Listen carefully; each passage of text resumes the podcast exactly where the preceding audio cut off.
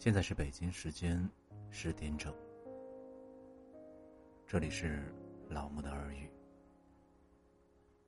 愿老木的声音可以伴你入梦，晚安，好梦。喜欢老木声音的，可以点击订阅。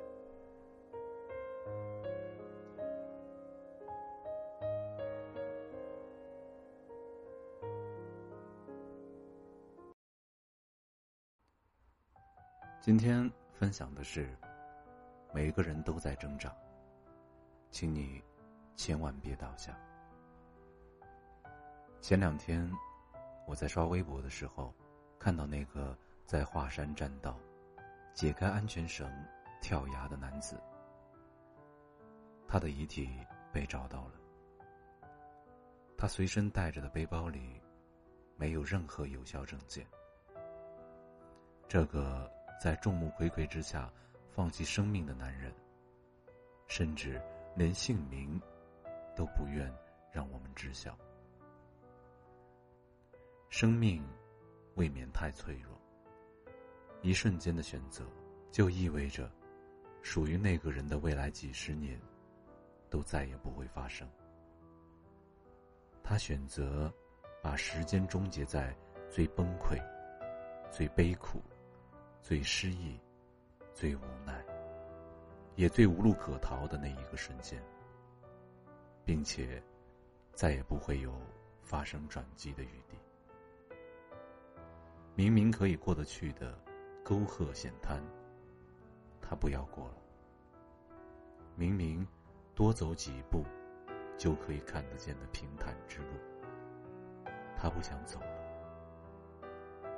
人生。该有多难呢？是衣不裹体，食不果腹，带来了挥之不去的羞耻；还是飞来横祸，遭遇劫难，带来无法排解的崩溃？这个世界比我们想象的残酷多了，贫穷、疾苦、灾难。这些可怕的字眼，总有人在经历着、挣扎着。最近朋友圈很多人都在转发七百零七分考入北大的河北女孩写的“感谢贫穷”的文章，里面有一句话让我感触很深。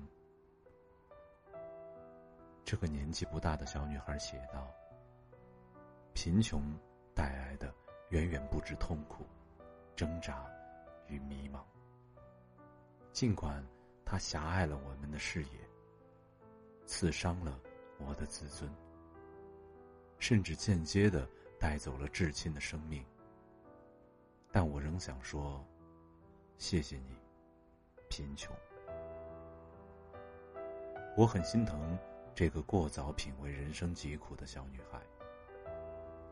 因为一个孩子的世界，本不应该有这么多的沉痛。他所感激的贫穷，让他在八岁的时候就失去了患有乳腺癌的姥姥，让他在本该读书的年纪就胆战心惊着外公和母亲的医药费。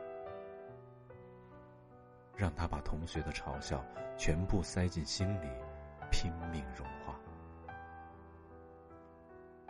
让他知道，除了拼命学习，别无他路可走。那份对贫穷的感激里，有咬牙切齿的恨，有无可奈何的怨，也有用阳光滤过的坦然。其实，如果有不那么艰难的选择，谁会在这条难走的路上咬牙走下去呢？谁会无故感激挫折？谁会把枪林弹雨当做鞭策？怪，就怪人生真的没选择。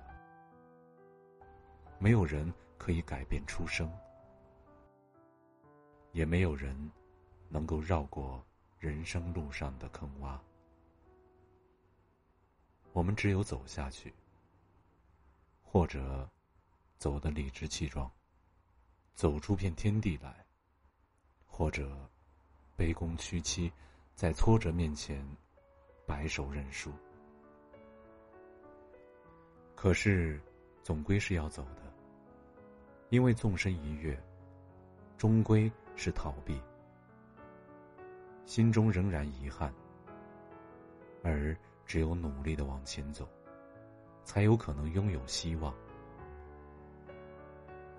想起我一直很欣赏的一个女同事，她三十一岁，干练、果断、乐观。我们相处时间不长，但和她一起工作，总能被他清晰的思路折服，也能被他强大的抗压能力。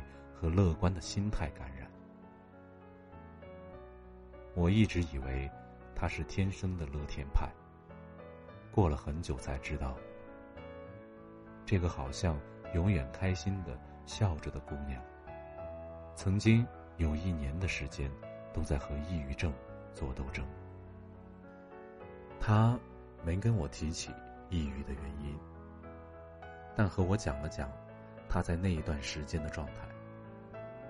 他说：“他知道自己病了，每天都处于一种厌世的状态，会控制不住自己突然哭起来。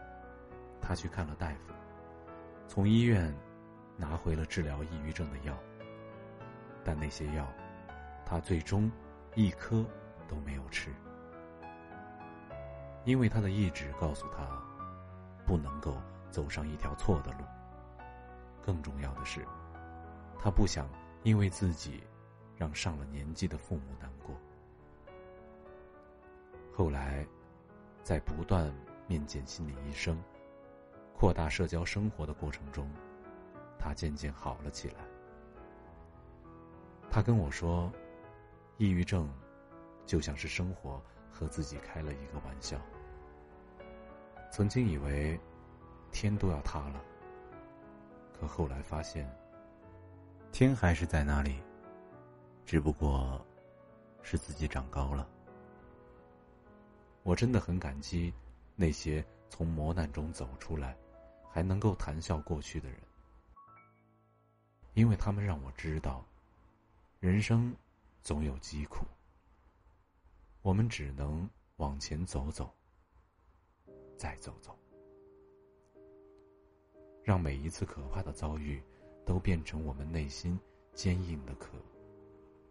让我们能够在最后，把荆棘当做轻描淡写的谈资。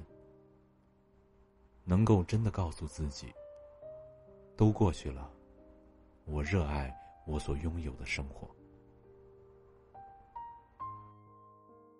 最最重要的是，他们让我看到了，比现在。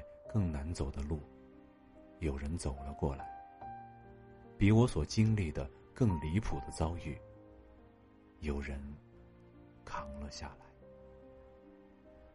人生真的很难，可是我还是希望，我们都能够多等一等，多看一看，多拼一拼，因为哪怕暴雨接连下了无数个日夜。